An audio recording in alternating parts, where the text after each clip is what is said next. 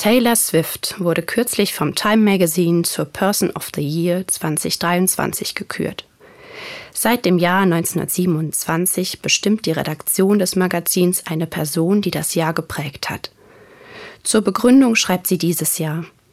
In einer gespaltenen Welt, in der viele Institutionen scheitern, hat Taylor Swift es geschafft, Grenzen zu überschreiten. Zitat Ende.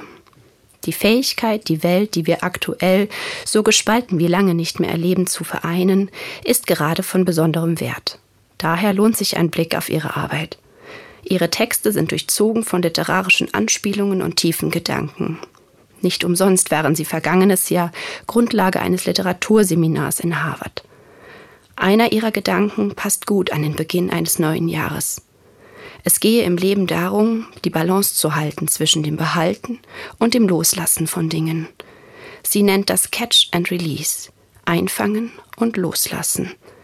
Das Leben werde zu schwer, fährt sie fort, wenn wir versuchten, alle Dinge auf einmal zu tragen.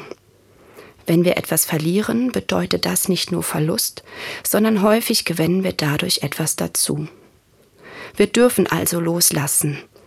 Alte Glaubenssätze, Menschen, Situationen, Dinge, die uns nicht gut tun. Und das bedeutet eben auch, sich nicht von rechts und links beeinflussen zu lassen und der Mehrheit zu folgen, sondern in sich zu hören. Was ist mir wichtig? Was raubt mir Energie?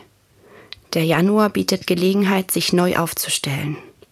Welche Dinge, Personen und Rituale will ich behalten oder neu in mein Leben lassen? Was kann ich gehen lassen? Catch and Release, einfangen und loslassen.